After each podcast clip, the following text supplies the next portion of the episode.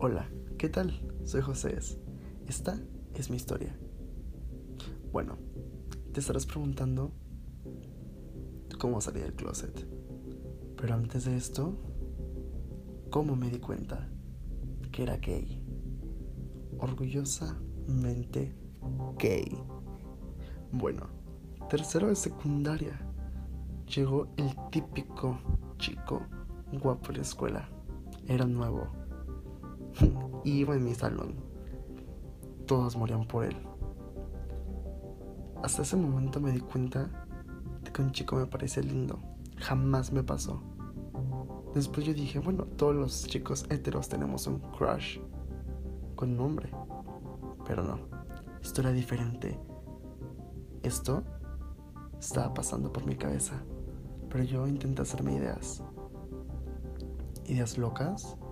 Ideas donde Tal vez trataba de disfrazar. Y sí, empezamos a hablar. Yo empecé a hablar. Él empezó a hablar. Y así, así hablamos un tiempo. Después de un tiempo me di cuenta que esta persona, hetero, hetero, no era. Tanto que me decía que iba a dejar a su novia por mí. En fin, fue cuando me di cuenta que realmente yo quería. Tal vez me gustaba. Y volteaba a verlo a él y yo decía, wow, qué guapo. Me imaginaba un futuro.